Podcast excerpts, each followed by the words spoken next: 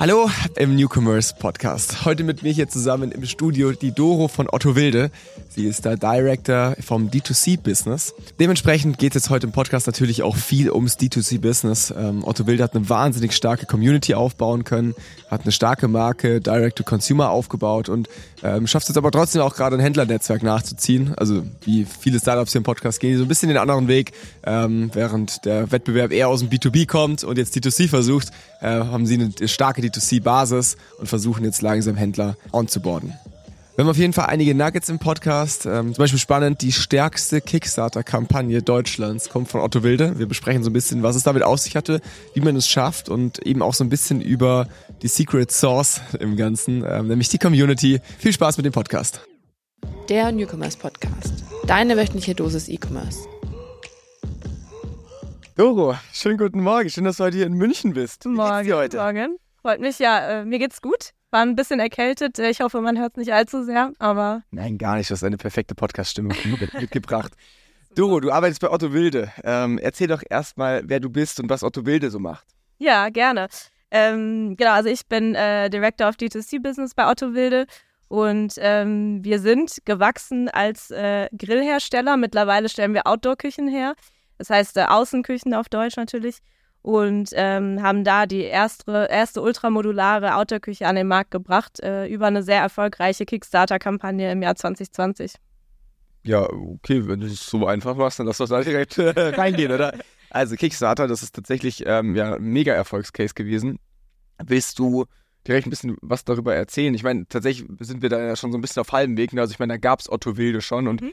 Dann wart ihr irgendwie schon, ich glaube, seit fünf Jahren oder so auf dem Markt, ähm, hattet wahrscheinlich auch schon die ersten Produkte und so weiter. Ähm, habt dann euch aber dazu entschieden, eine Kickstarter-Kampagne nochmal zu machen. Äh, wie kam es dazu? Also erstmal so, was waren die Gedanken dabei ähm, und wie war dann auch die Umsetzung? Ja.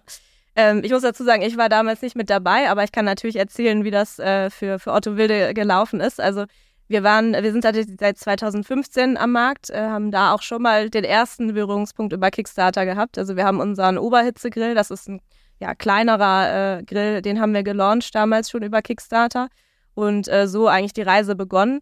Und ähm, genau dann die Entscheidung eben nach den fünf Jahren nochmal eine Kickstarter-Kampagne äh, zu starten, ist äh, dem geschuldet, dass natürlich mit der Otto Wilde Plattform wir nochmal unser Portfolio einfach immens erweitert haben. Also wir sind weg sozusagen von dem kleinen Oberhitzegrill, äh, der das perfekte Steak grillt, hin zu einer kompletten Küche, die du dir in den Garten stellen kannst, wo du ne, über einen äh, Connected äh, Smart Gasgrill dann auch sowas hast wie Kochmodule, Spülmodule, Stauraummodule. Das heißt, es ist äh, ein komplett anderes Produktportfolio nochmal gewesen, was natürlich dann äh, auch entsprechend kapitalintensiv nochmal ist, um das zu launchen.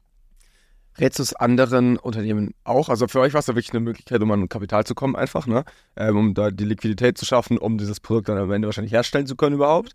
Ähm, rätst du anderen? Ich meine, äh, Optionen wären ja sonst auch irgendwie einen Investor mit aufzunehmen oder einen Kredit aufzunehmen. Ähm, ist es ein sinnvoller Weg, ähm, das über die Community wirklich zu stemmen? Ja, auf jeden Fall. Also ich meine, wie gesagt, ich kann jetzt aus meiner Erfahrung dazu nicht viel sagen, aber wir, wir sind damit ja super erfolgreich gefahren. Beide Male haben wir unsere Ziele auch übertroffen, haben ja mit der Autoküche auch viereinhalb Millionen Euro geraced. Das hätten wir ja so wahrscheinlich nicht so einfach in Anführungsstrichen bekommen. ne? Und das ist natürlich, äh, versetzt einen das in die Situation, dass du einfach über eine starke Community, die von Anfang an mit dabei ist, auch wirklich eine super coole Produktexperience schaffen kannst. Du hast Leute an Bord, die wirklich leidenschaftlich dabei sind. Und gerade beim Thema Grillen und Kochen ist das ja auch was, was äh, ja wirklich das Ganze nochmal nach vorne bringt. Viereinhalb Millionen. Ich habe irgendwo gelesen, es war die erfolgreichste Kickstarter-Kampagne überhaupt. Ja, Ja. Ever so, ne? Ja, Crazy. also es Mit ist- Grills. das ist so, ja, genau. Also wir haben da echt was, was richtig Cooles auf die Beine gestellt, was natürlich im Nachgang dann aber auch ein äh, paar Folgen mit sich bringt. Also man kann sich es vielleicht vorstellen, wir als äh, ja noch relativ kleines Unternehmen mit so einer riesen Kampagne, natürlich ist es erstmal ein riesen krasser Erfolg und hat uns natürlich mega gefreut, dass äh, das Feedback auch so positiv war. Allerdings hängt ja dann da hinten dran, dass die Leute ein Produkt erwarten und die wollen das ja auch dann alle irgendwann bekommen. Ja, wie lange hat es gedauert, um, ich glaube, es waren irgendwie zweieinhalbtausend Produkte oder so, die ihr verkauft habt, nur um die auszuliefern? Genau, also noch mehr als das, aber äh, es war dann tatsächlich so, also es war ja auch, wenn man jetzt nochmal die, die Timeline sich äh, vor Augen führt, 2020, das heißt mitten äh, im Geschehen mit Corona und so weiter. Das heißt, wir hatten da einige ähm, Herausforderungen, die wir meistern durften in der, in der Phase. Und ähm, genau, mussten dann erstmal schauen, wie kriegen wir die Produkte fertig entwickelt und wie kriegen wir die Produkte dann eben auch in der Menge, die wir so gar nicht vorhergesehen hatten, produziert. Das ist immer so geil, ne? Erst freut man sich so voll, so, wuh, wir haben super viel verkauft. Und dann so, oh, ja, jetzt müssen wir es halt auch irgendwie ausliefern. Ja. Dann, gerade wenn es jetzt um Hardware geht, dann ist es auch oft gar nicht so easy. Ähm, okay, jetzt, äh, wir sprechen gleich auf jeden Fall auch nochmal über, die, du hast jetzt gerade schon das Starkwort genannt, so Community, weil ich glaube, das ist bei euch ganz immens so. Also da habt ihr wirklich was Tolles aufgebaut. Ähm, lass uns davor jetzt aber nochmal kurz drüber, also was glaubst du, hat diese Kickstarter-Kampagne so erfolgreich gemacht? Also warum habt ihr so viele Leute dafür begeistern können? Mhm. Ja, also ich glaube zum einen, weil wir schon äh, vorher einen gewissen Kundenstamm hatten. Also wir haben tatsächlich gesehen, dass Leute, die schon einen Oberhitzegrill von uns hatten, die sind natürlich schon Otto Wilde-Fans gewesen und ähm, sind total begeistert von unseren Produkten. Unsere Qualität ist ja auch immer was, was äh, wirklich total im, im, im Kern unserer Produktentwicklung auch steht. Also zum einen da schon mal die, den existierenden Kundenstamm, den wir aktiviert haben. Zum anderen haben wir da auch mit äh, ähm, ja, Kooperationspartnern gearbeitet, die den ganzen Hype im, in der Grillnische, sage ich mal, auch mit aufgebaut haben. Und Kooperationspartner heißt Influencer? Genau, genau, ja. Und ähm, dann äh, natürlich auch, dass das Produkt einfach eine Neuheit ist. Also allein schon der, der Gasgrill selbst, der G32 Connected, ist eben ein Produkt, das, das gab es halt so und gibt es auch immer noch nicht vergleichbar auf dem Markt. Ne? Das ist ein ein Gasgrill. Man kann sich das äh, dann im Vergleich so vorstellen, der hat natürlich, was ein Grill kann, verschiedene Funktionen. Also du kannst verschiedene Arten vom Grillen damit abdecken. Du kannst mit einer Rotisserie grillen, du kannst verschiedene Add-ins einsetzen. Das ist so ein Ansatz von uns, dass alles modular ist. Ich habe das Wort jetzt, glaube ich, auch schon ein paar Mal erwähnt. Ähm, das ist eben im, im Kern unserer Autowilde Plattform. Ähm, was aber noch ja, dazu kommt und was wirklich eine Neuheit ist, ist, dass der eben connected nicht nur heißt, sondern auch wirklich ist. Das heißt, wir haben ähm, eine App dazu. Da kannst du dann ähm, zum Beispiel die Temperatur ablesen von deinem Grill oder du kannst äh, die, den Füllstand deiner Gasflasche auslesen. Und das sind halt Features, die äh, gibt es halt so nicht, auch nicht bei irgendwelchen Profi-Grills oder sonst was. Ähm, da, da sind wir halt wirklich einzigartig. Und ähm, diese Begeisterung und Innovation für, für das Grillen und Kochen ist dann wirklich was, das hat, glaube ich, nochmal das i-Tüpfelchen draufgesetzt. Das gab es halt wirklich einfach noch nicht und ähm, hat die Leute begeistert.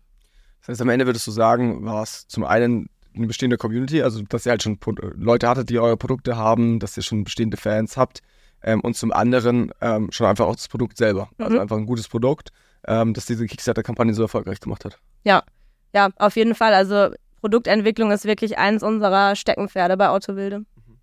Okay, ja krass. Ähm, auch wenn die Kickstarter-Kampagne so ein bisschen auf halbem Weg war zwischen Gründung und heute, war es schon was, das euch wahnsinnig nach vorne geschossen hat, oder? Also würdest du das auch so als, ich sag mal so, äh, da wo Otto Wilde so richtig aufgehoben ist, bezeichnen, so im Nachgang? Oder war das davor auch schon der Fall, dass ihr stark gewachsen seid und irgendwie eben die Community aufbauen konntet? Mhm.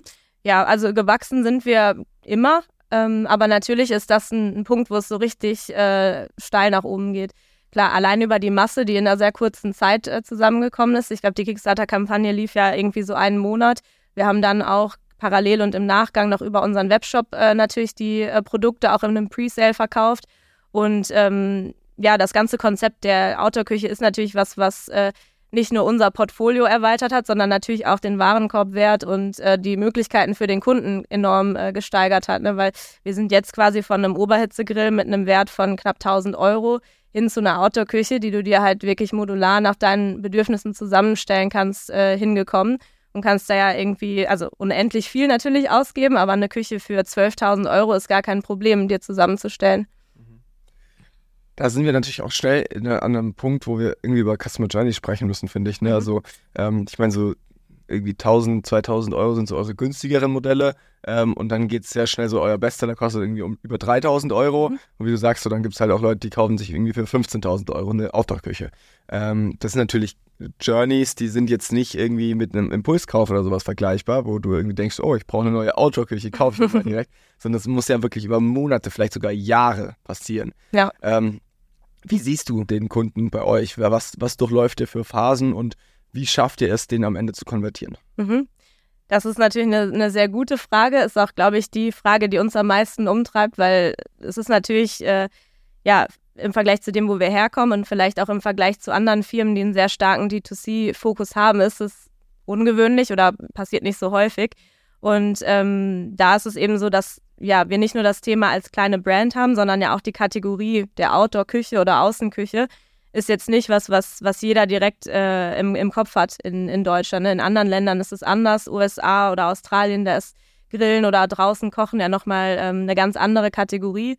Bei uns ist es halt ja einfach auch noch nicht was, was die Leute so direkt äh, im Kopf haben.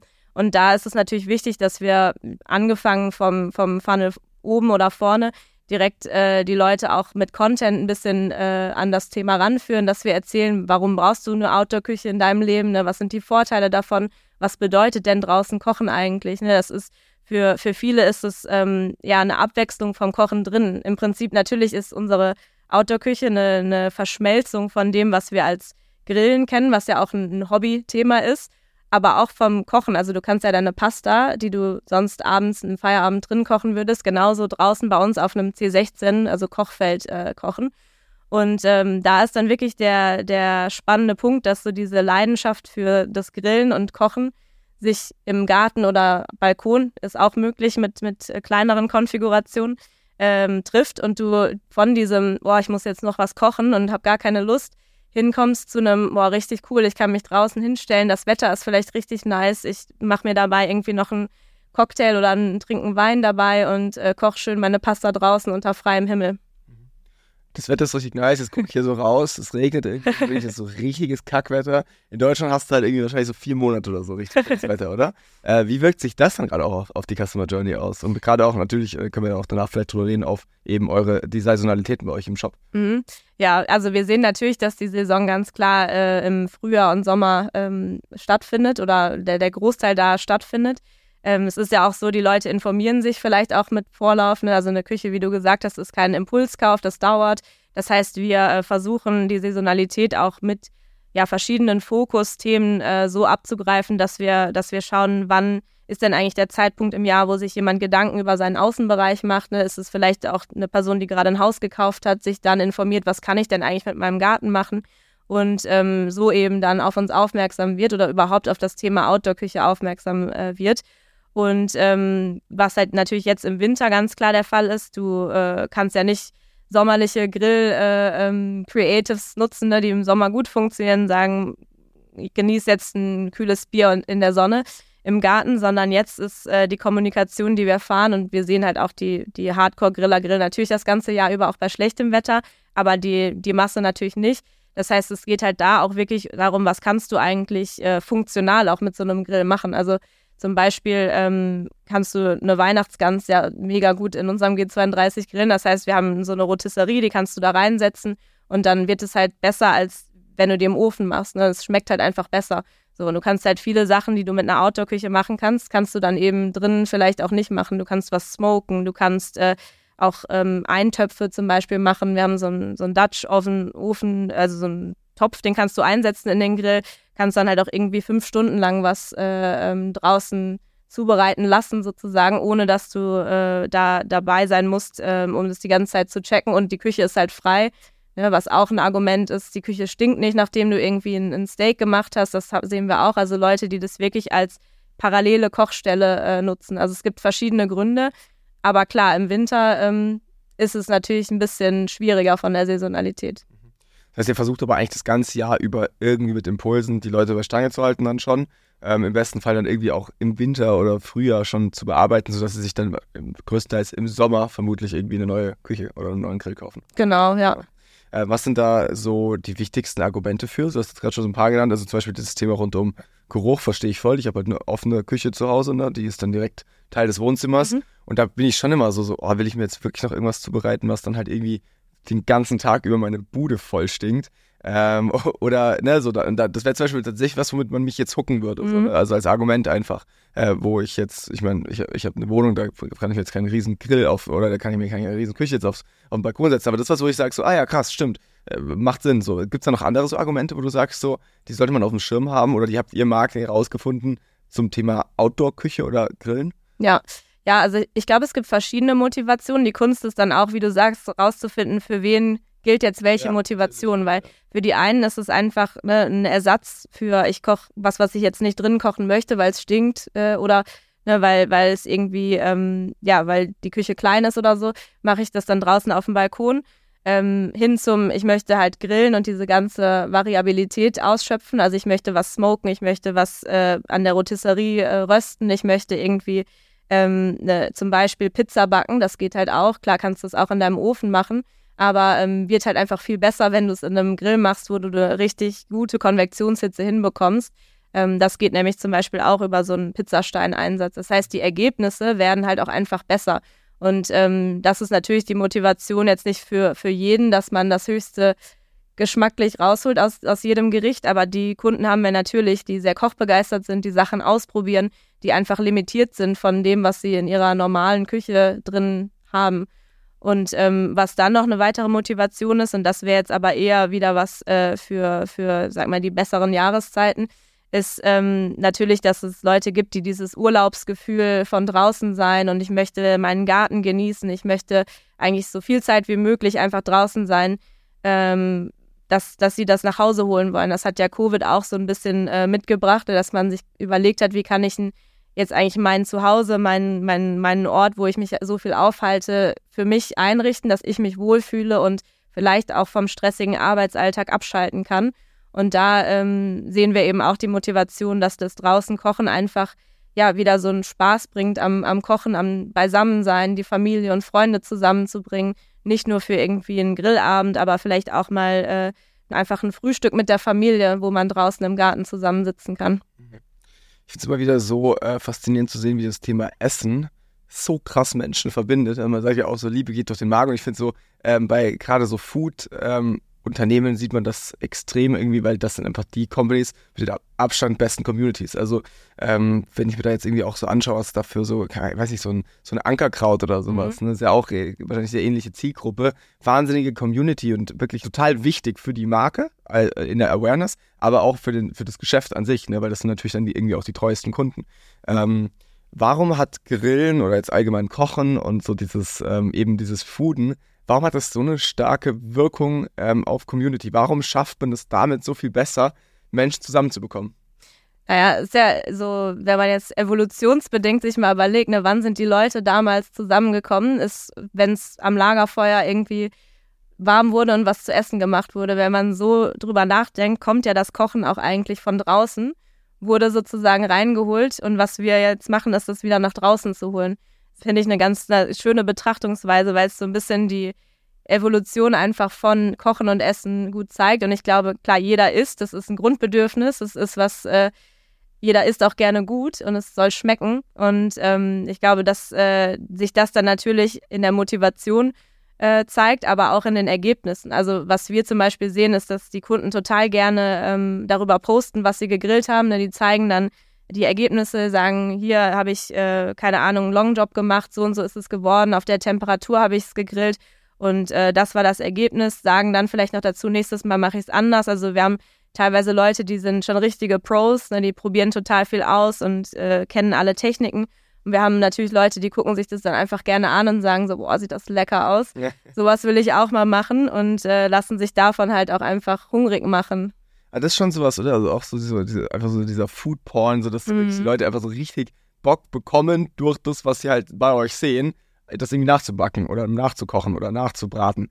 Ähm, oder? Also das ist schon was, wo man, wo man einfach merkt, so, hey, äh, das, das erweckt so eine Sehnsucht bei den Menschen. Einfach, weil halt Essen doch was auch, äh, ist ja auch wirklich evolutionärsbedingt. Total ja, und Komfort, ne? So Comfort Food, gerade wenn es meine, wird vielleicht auch manchmal ein bisschen fettiger, wenn man jetzt an Grillen denkt oder fleischlastiger, natürlich aber auch nicht nur fleischlastig ist halt wirklich was, das, äh, das berührt einen so. Also ich glaube, jetzt bei uns in der Firma, jeder isst halt total gerne. Wir sind alle total koch- und essbegeistert und da gibt es, glaube ich, so viele Menschen äh, da draußen, denen das wichtig ist. Und ist ja auch vom Gesundheitsaspekt, wird es auch auf andere Art und Weise, jetzt nicht bezogen auf Fleisch, aber bezogen auf, wie bereite ich Sachen optimal zu. Vielleicht auch nicht mit Öl, wie ich es jetzt in der Pfanne machen würde, sondern röste das irgendwie ähm, ja, auf einem Grill, da hast du ja auch ganz andere Möglichkeiten. Ähm, ich meine, Airfryer ist ja jetzt auch so ein Thema, was, was äh, Leute ähm, ja mehr nutzen.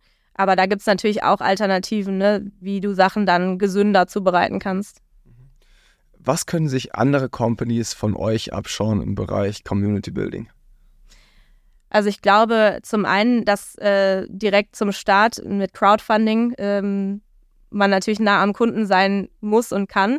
Ähm, weil wir da auch einfach natürlich Feedback bekommen ne, von den Kunden, die auch vielleicht dann eine, eine, erste Version von einem Produkt bekommen. Wir haben seit dem, das, seit dem Launch vom G32 Connected haben wir den ja auch, wie das ja auch üblich ist, in der Serienpflege immer wieder optimiert. Das heißt, wir sind früh dran, die Kunden geben uns Feedback, die sind super aktiv und können da eben auch die Produkte noch viel besser gestalten, sodass äh, wir ja einfach dem Kunden besser ähm, dienen können mit unseren Produkten. Und ähm, ich glaube, was ein wichtiger Hebel ist, ist natürlich Partnerschaften und Influencer. Also ich glaube, da wirklich zu verstehen, wo sitzt die richtige Community und die dann auch richtig anzusprechen. Ähm, das ist natürlich was, was äh, ja, wo man sich einfach überlegen muss, wo platziert man sich als als Brand und wer ist der richtige äh, Partner oder die richtige Partnerin für uns. Und ähm, dann natürlich im Austausch bleiben. Ne? Und das ist was, das ist im Alltag natürlich nicht immer leicht, weil es ist auch sehr, sehr viel Arbeit und wird auch unterschätzt, dass natürlich eine Community, ähm, die, die will gepflegt werden, die will äh, unterhalten werden. Ähm, ist auch was, was wir gerade äh, ja, bei uns auch noch, noch stärker aufbauen wollen. Also wirklich dann auch den Bezug zu schaffen, nicht nur ähm, jetzt über Social Media zum Beispiel da zu sein, weil vielleicht auch nicht mehr die komplette Zielgruppe äh, auf Social Media abhängt, sondern da auch dafür zu sorgen, Events zu machen. Ne? Wir haben zwar einzeln sowas schon gemacht in der Vergangenheit, zum Beispiel haben wir unseren äh, Flagship Store in Düsseldorf, das heißt, da ähm, haben wir dann auch Leute eingeladen zur Eröffnung des Flagship Stores ähm, von der Autowilde Plattform oder ähm, ja einfach versucht über Grill-Events. Ich meine, Essen verbindet ne? und natürlich kannst du gemeinsam grillen, das ist immer ein schönes Erlebnis haben wir sowas gemacht, ist aber, glaube ich, was, was, ähm, ja, erstens können wir das machen, weil wir in dem Food- und Grill-Kontext sind, aber zweitens ist es auch was, was wir noch viel, viel mehr machen können. Ähm, und glaube, da äh, ja, liegt total viel Potenzial, einfach noch näher an die Community ranzukommen. Wenn ich so an Community heutzutage denke, dann denke ich halt wirklich eigentlich fast nur an Social Media, jetzt zumindest als eben Plattform für die Marke in der Kommunikation, fürs Community Building. Ähm, was ich mich gerade so frage, was wäre, wenn jetzt von heute auf morgen es kein Social Media mehr gäbe, so wie würdet ihr eure Aktivitäten verlagern? Wie könnte Community noch aussehen? Hm. Ähm, ich meine, du sagst jetzt gerade schon offline vor Ort, klar, aber da sind dann halt irgendwie 20, 30 Leute oder 50 vielleicht, wenn es hochkommt. So, ne? Das ist natürlich jetzt nicht so, dass, dass, du darüber krass skalieren kannst oder darüber irgendwie wirklich ähm, auch neu, sehr viele neue Leute erreichen kannst. Was, was sind Alternativen oder vielleicht auch, wie hättet ihr das vor 30 Jahren gemacht? Ja, also vor 30 Jahren ist tatsächlich. Weber Grill aufge Wie wurde da Community aufgebaut? Also Weber hat ja die Grillakademie, also es sind ja auch Events dann vor Ort. Ne? Ähm, weiß jetzt nicht genau im Detail, wie da das auf die Community sich ausgewirkt hat. Ich glaube, ähm, was natürlich stark verbindet, ist äh, die Leidenschaft fürs Essen und, und Kochen und auch äh, gerade bei uns äh, von den frühen Kunden sind auch ganz viele, die natürlich Experten mittlerweile sind auf dem Gebiet Grillen. Das heißt, sich gegenseitig Tipps geben. Ähm, da kommt man, glaube ich, um, äh, um Grill-Events nicht drum rum. Was wir aber jetzt tatsächlich machen würden, wenn Social Media wegfallen würde, das wäre natürlich heavy. Aber ähm, wir haben ja die Otto Wilde App zum Beispiel und da sind wir ähm, ja auch direkt beim Kunden sozusagen mit in der Hosentasche dabei. Und wir arbeiten da an Features, die es zum Beispiel auch ermöglichen, dass man noch mehr sieht, was, was machen andere User eigentlich mit dem Grill, wie sehen die Ergebnisse aus und äh, da eben so ein bisschen mehr folgen kann, was ähm, ja was auch möglich ist und was einen inspiriert. Das heißt auch auch da ähm, viel wirklich einfach Community Features einzubauen jetzt da, wo die Nutzer sind, in, zum, zum, Beispiel der eigenen App oder der eigenen Website oder so. Ja, das äh, wäre jetzt mein Vorgehen. Also die Community verschiebt von externen Social Media Plattformen hin zu, zu den eigenen Plattformen. Genau, ja, weil am Ende, also was wir sehen und das ist wirklich auch krass, also ähm, dass wir auf Facebook sehr starke Communities haben. Äh, und das sind dann äh, Gruppen, also nicht, nicht unbedingt unser Facebook-Account oder so, sondern es gibt verschiedenste Gruppen, auch äh, also drei unterschiedliche, die eine sehr große Userzahl haben. Von euch gemanagt? Oder hat das eine ist von uns ah, okay. gegründet. Es gibt zwei, das sind tatsächlich Fangruppen. Ja. Und ähm, naja, die Historie, wie die zustande gekommen sind, ist äh, vermutlich, das müsste ich aber ehrlicherweise mal nachschauen, aber nach Kickstarter, als die Leute auf ihre Produkte gewartet ah, haben. Okay. Das heißt, es gibt äh, eine Gruppe, eine G32 Owners Club äh, heißt die. Da haben sich die Leute natürlich versammelt und gesagt, so, ja, wann kommt denn jetzt der Grill? Habt ihr schon was gehört? Wie sieht's denn aus? War vielleicht auch nicht immer ganz positiv, was da äh, gesagt wurde. Aber ähm, mit, mittlerweile sehen wir, ne, das ist halt wirklich eine krasse Community. Wenn die jetzt nicht auf Facebook wäre, wäre die vielleicht auch woanders. Ne? Es gibt auch noch traditionelle Foren, wo ja Leute auch unterwegs sind und, und sich austauschen über Themen wie Grillen. Und ähm, natürlich gibt es da auch das ein oder andere Forum, wo, ähm, wo die Kunden sehr viel über uns sprechen und sich austauschen. Und was da das Spannende ist, es sind natürlich nicht nur die Kunden, die da hingehen, sondern mittlerweile sehen wir, dass auch Interessenten sich in diese Gruppen einladen lassen oder, oder anfragen und ähm, dann wirklich auch sowas posten wie, ja, ich überlege mir jetzt hier eine Plattform zu kaufen, was sind eure Tipps oder ähm, ne, was hat euch davon überzeugt oder hier habe ich vielleicht noch so ein bisschen Bedenken, wo ich mir nicht sicher bin, ähm, könnt ihr mir mal was dazu sagen von eurer neutralen Meinung sozusagen. Ne? Also die wollen das dann auch in dem Moment vielleicht nicht unbedingt von uns hören, weil natürlich sagen wir, das ist das beste Produkt, ne, ist es auch. Aber, ähm, aber es ist dann nochmal was ganz anderes, wenn du eine Community hast, die halt total begeistert vom Produkt ist. Vielleicht an manchen Stellen auch nicht. Ne? Das ist ja auch ganz wichtig, dass sie ja jeder seine ehrliche Meinung hat und dann auch mal sagen, hey, guck mal, das ist vielleicht jetzt nicht äh, das Beste, aber ähm, overall bin ich zufrieden mit meinem Grill und meiner Plattform und ist für mich das beste Produkt und für dich vielleicht ja auch. Wie schafft man es da vielleicht noch viel mehr, so die Community dann auch im Sales-Prozess mit einzubeziehen? Weil das ist ja total stark. Ne? Also wie du sagst, das ist ja mehr Proof geht ja nicht, als jetzt von anderen Kunden neutral und unabhängig bestätigt zu bekommen, dass das ein gutes Produkt ist. Kriegt man das noch mehr so ein bisschen in die richtigen Wege gelenkt?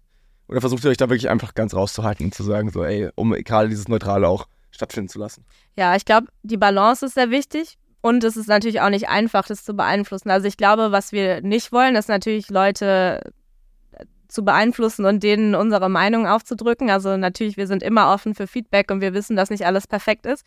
Das heißt, ich glaube, die, die Power liegt gerade darin, dass das eben nicht die von uns gemanagten Gruppen sind, wo Leute reinkommen, diskutieren und auch mal eine ehrliche Meinung hören.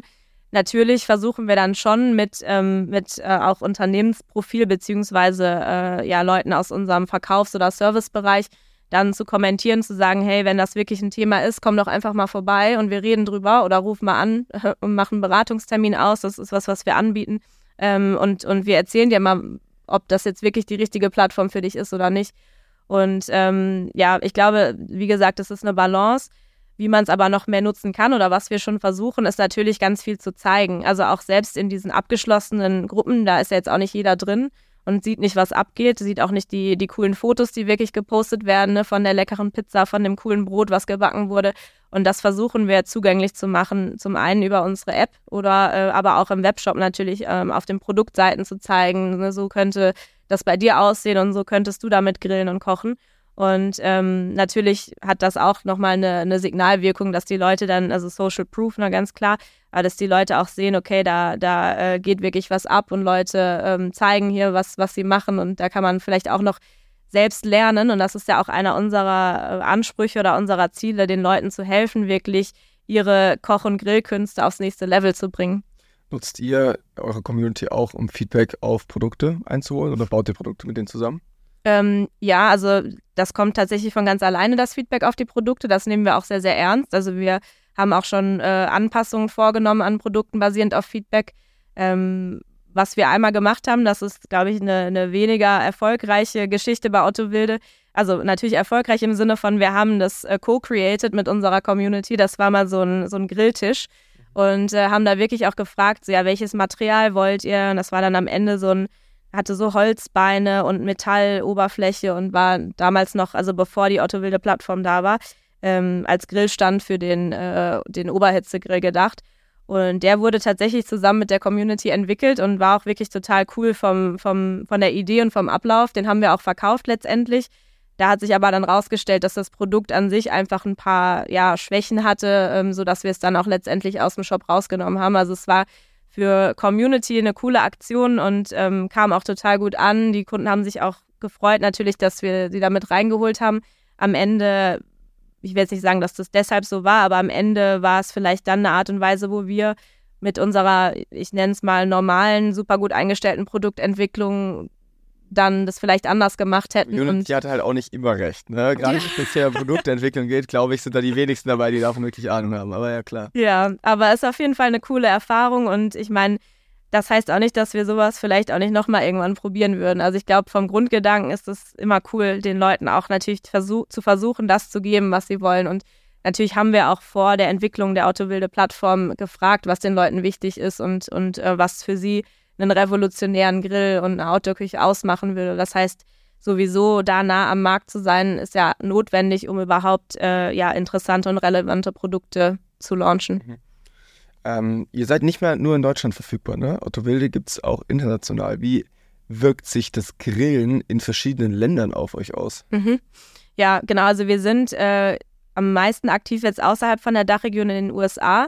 Da haben wir tatsächlich auch seit ähm, 2017 ähm, ja, mit Kollegen auch Unterstützung. Ist ein sehr kleines Team dort, ähm, aber vertreiben da unseren Oberhitzegrill. Äh, die Otto Wilde Plattform gibt es noch nicht in den USA. Das ist natürlich logistisch und äh, ja, von der Marktsituation einfach nochmal die nächste größere Challenge.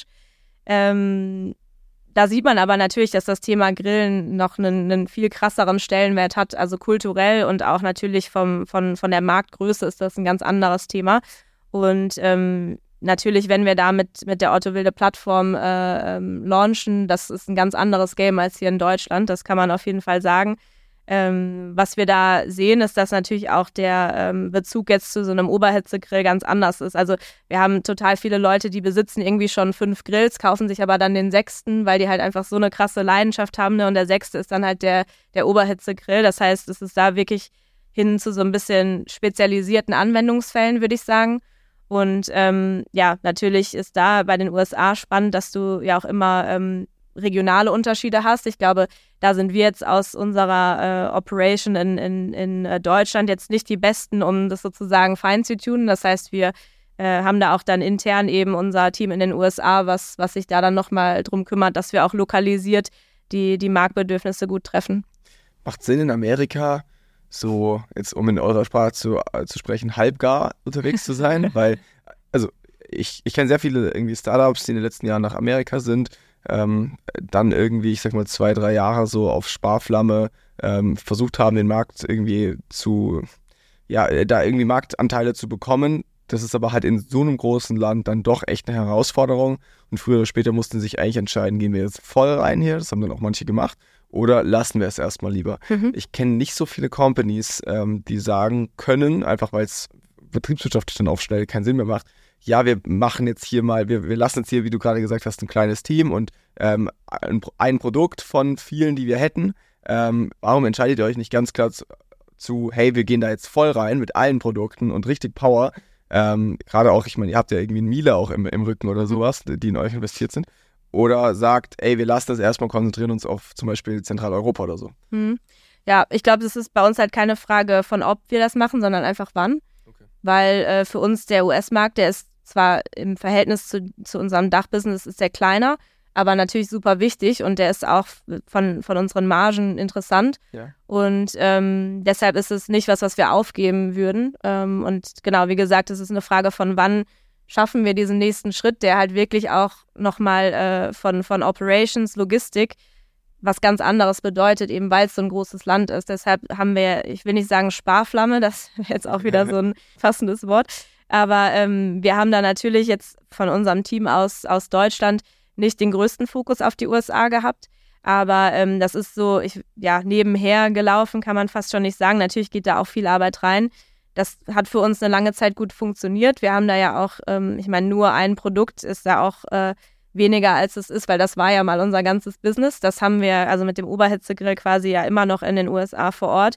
Haben tatsächlich in der Zwischenzeit auch schon mal ein Modul ähm, unserer Outdoor-Küche gelauncht als äh, Grillstand, also als äh, ja, unter, Unterteil, sozusagen Unterschrank für den Oberhitzegrill, um da schon mal ähm, ja auch ein bisschen abzufühlen, wie kommt es so an. Kam auch sehr gut an. Ähm, und äh, genau, ist eigentlich dann sowas, was wir als Vorbereitung für einen großen Launch der Plattform dann auch ähm, vorbereiten und äh, warm halten ist vielleicht auch das falsche Wort, aber genau, das ist so, so die Strategie. Okay.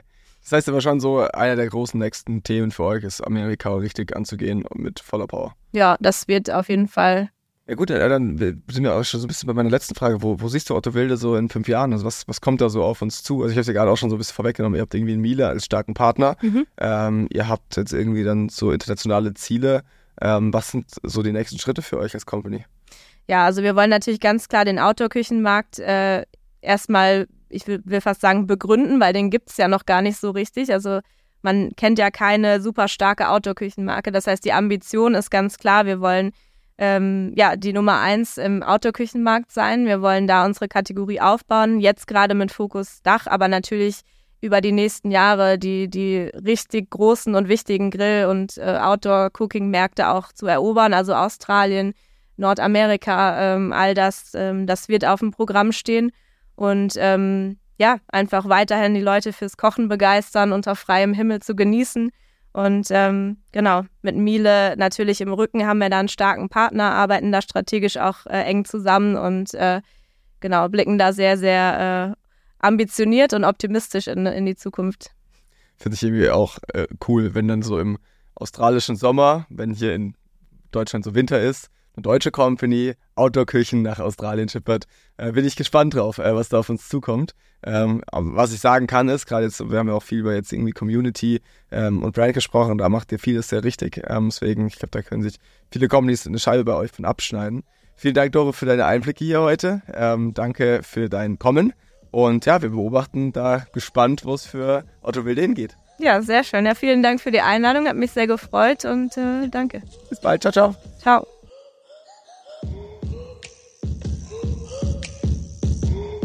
Der Newcomers Podcast. Das Weekly E-Commerce Update mit Jason Modemann. Jeden Mittwoch. Überall, wo es Podcasts gibt.